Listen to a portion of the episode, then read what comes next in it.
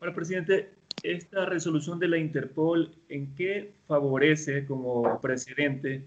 Porque usted tiene otras 13 causas, si no me equivoco, 13 o 14 causas por todo tipo de delitos, 15, 14 más. 15, 14 más. Este 14 más.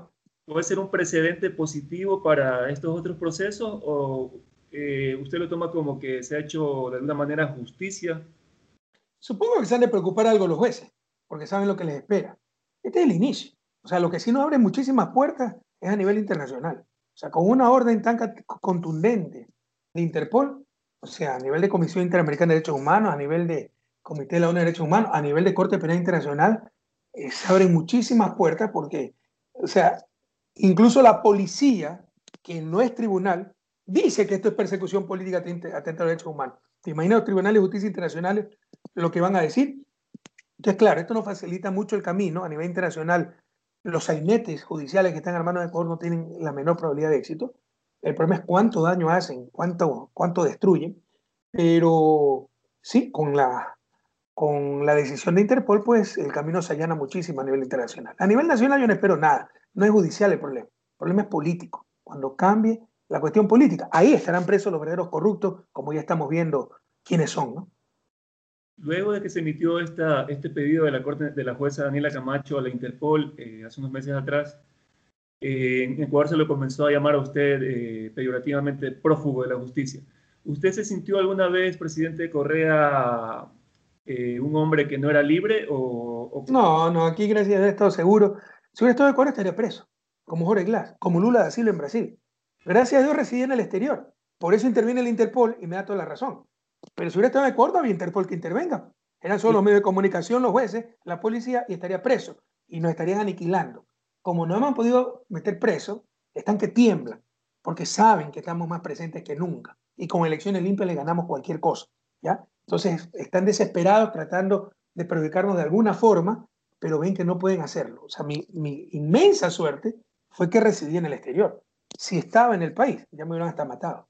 ¿Y de qué manera le afectó a usted? Usted estaba realizando actividades académicas, tenía un programa en un canal internacional, yo creo que ya no lo tiene. ¿Le afectó de alguna manera a, ese, Ah, no, pues a nivel de tranquilidad familiar, económica, social incluso, afecta muchísimo. O sea, es muy desagradable salir en los periódicos, mira la mano por la agresión de este sinvergüenza de Cueva que vino a amenazarnos. Eso salió en los periódicos con la versión de Cueva, tuvimos que aclararle, ganamos el juicio.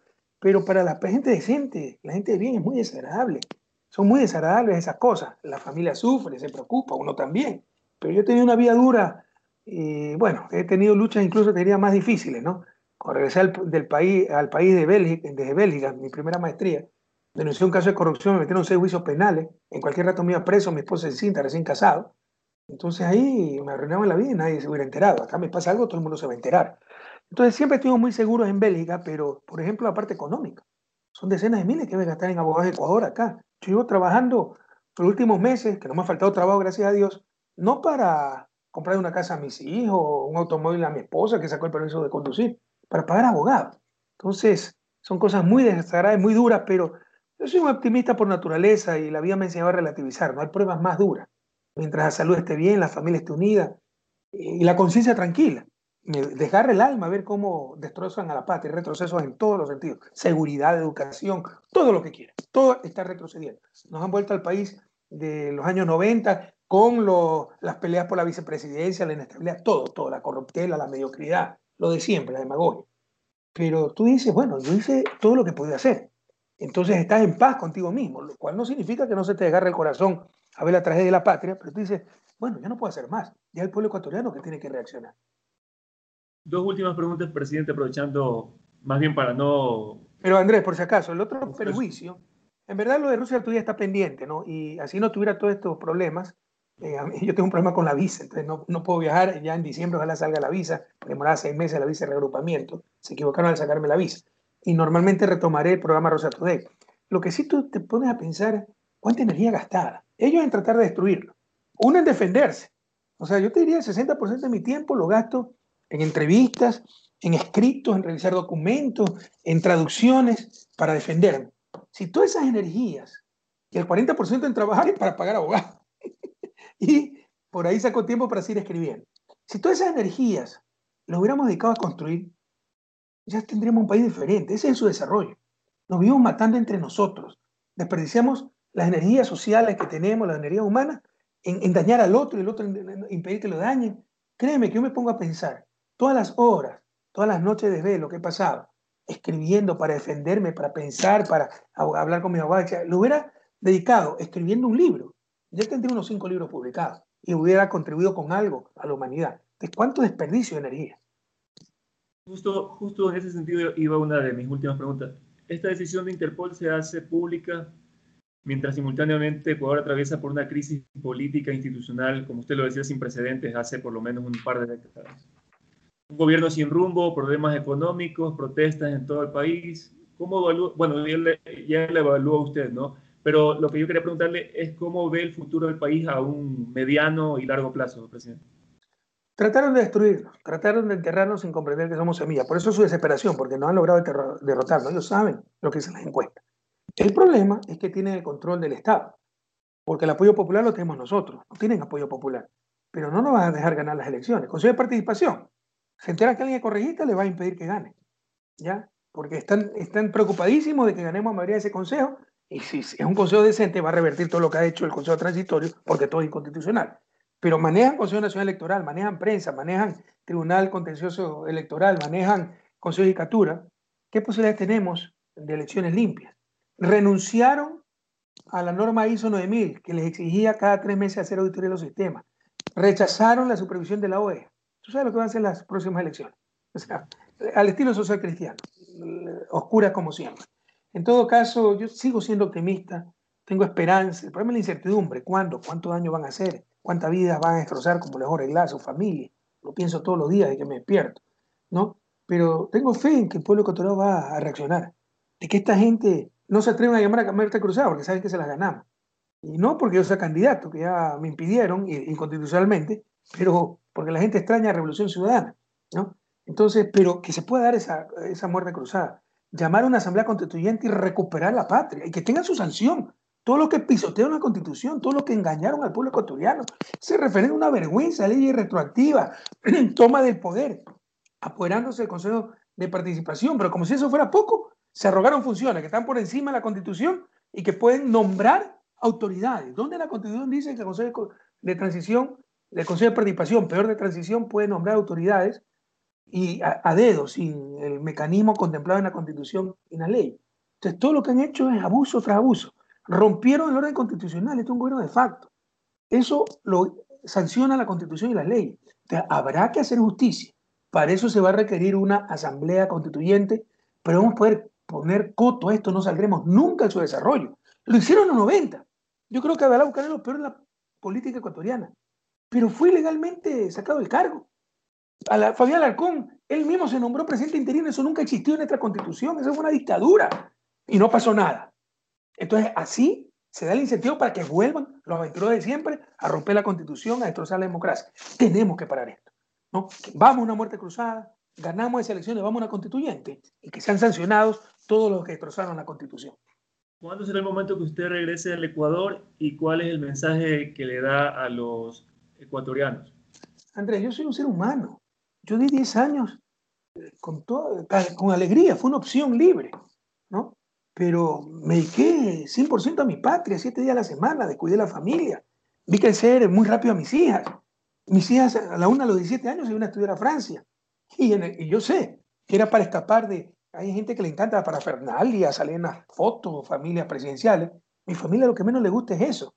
Entonces, eh, me siento que le debo algo a mi familia, porque sí, yo tomo una opción voluntariamente, pero esa opción involucra a toda la familia y eso no es justo. Entonces, soy un ser humano, yo se le di al pueblo ecuatoriano.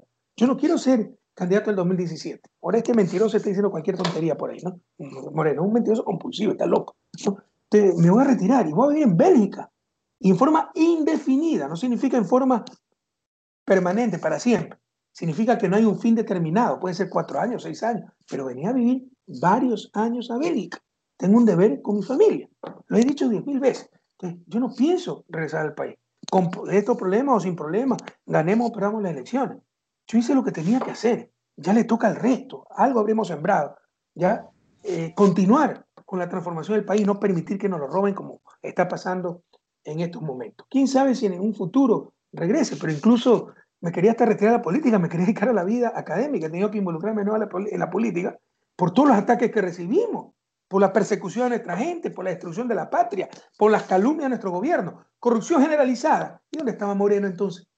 ¿Dónde están 20 centavos mal habidos? Por el contrario, en 18 meses nos han buscado por todos lados. Nos han encontrado una cuenta secreta, nos han encontrado 20 centavos mal habidos. Y por ellos, sí, tenemos una vicepresidenta que ya se le cubrieron sus cuentas. Tenemos un presidente que armó el escándalo de la vicepresidenta para hacer olvidar los muebles que recibió. Por favor, Andrés, entendamos lo que está pasando.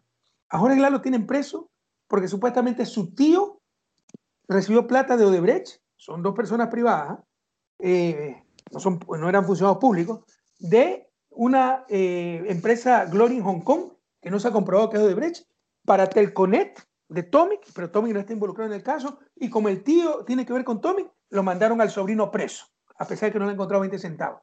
Aquí estamos hablando de Conto Patiño, amigo íntimo de Lenín Moreno, al que se le descubrieron 18 millones de dólares en una cuenta offshore en Panamá, paraíso fiscal, de Sino Hidro, esa plata, contratista de Coca-Cola Sinclair, y luego Conto Patiño le manda los muebles, le compra los muebles, ¿no? amuebla la casa de Lenín Moreno en Ginebra. ¿Tú sabes lo que es eso? En Estados Unidos la otra vez destituyeron un alcalde porque aceptó que le haga la remodelación del baño a un contratista. Acá un contratista del Estado que defraudó al fisco, que tiene 18 millones en una cuenta secreta offshore en Panamá, le compran los muebles en Ginebra al actual presidente. ¿Sabe lo que es esto? Entonces ya se está viendo claramente quiénes son los corruptos. ¿Saben lo que es EA? Las centenas de millones que le robaron a los ciudadanos y no pasa nada. Caso de Brecht. Su nombre indica, ¿no? Odebrecht. Está preso el vicepresidente sin 20 centavos mal habido. Y Odebrecht ni siquiera la acusaron, porque está claro el pacto. Arreglaron con Odebrecht, acusan al vicepresidente, le robamos la vicepresidencia, lo hundimos en la cárcel, para que no sea un peligro, y ustedes ni siquiera lo acusan. Ahí están los obreros corruptos. Ha despertar pueblo ecuatoriano. Yo le había dicho que era la última pregunta, pero eh, el presidente Moreno en una reciente entrevista ha dicho que el verdadero, la verdadera causa de la ruptura con usted fue porque él se negó a supuestamente proteger a los compañeros que estaban involucrados en corrupción. ¿Cuál es su versión, presidente? Todas las idioteces que ha dicho. Dijo que eh, yo me fui de la posesión en asamblea porque cuando empezó a hablar de libertades. Oye, se había planificado que él entregaba la banda y salía para no interrumpir el acto de él y fui directo al hospital porque tenía neumonía. ¿no?